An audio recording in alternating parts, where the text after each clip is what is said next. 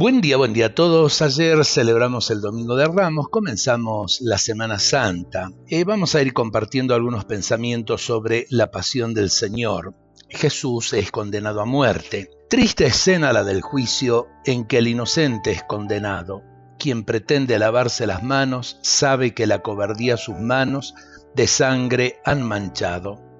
Quienes lo señalan como culpable por el mismo perdón son señalados. Abre, Señor, tus manos y derrama la misericordia, pues quienes te condenan, pretendiendo borrar su culpa, a los cuatro vientos la han publicado. Y este mismo Jesús condenado eh, a muerte lleva la cruz.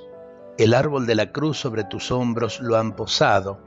Alianza de sangre, horas de dolor presagiado. De agonía en agonía tu amor se va entregando. Desde Getsemaní a la cima del Gólgota vas tu misericordia derramando. Y en tu cruz, Señor, llevas nuestros pecados, las iniquidades, las negaciones y escándalos. El llanto ahoga nuestra voz porque con el madero estás pasando y cada vez que lo haces, nuestras propias cruces vas soportando. Qué bueno confiar al Señor en nuestras pequeñas o grandes cruces de cada día. Él enciende en nosotros la esperanza. No podemos bajar los brazos, no nos quedemos en el desánimo. El Señor Jesús es nuestra fuerza.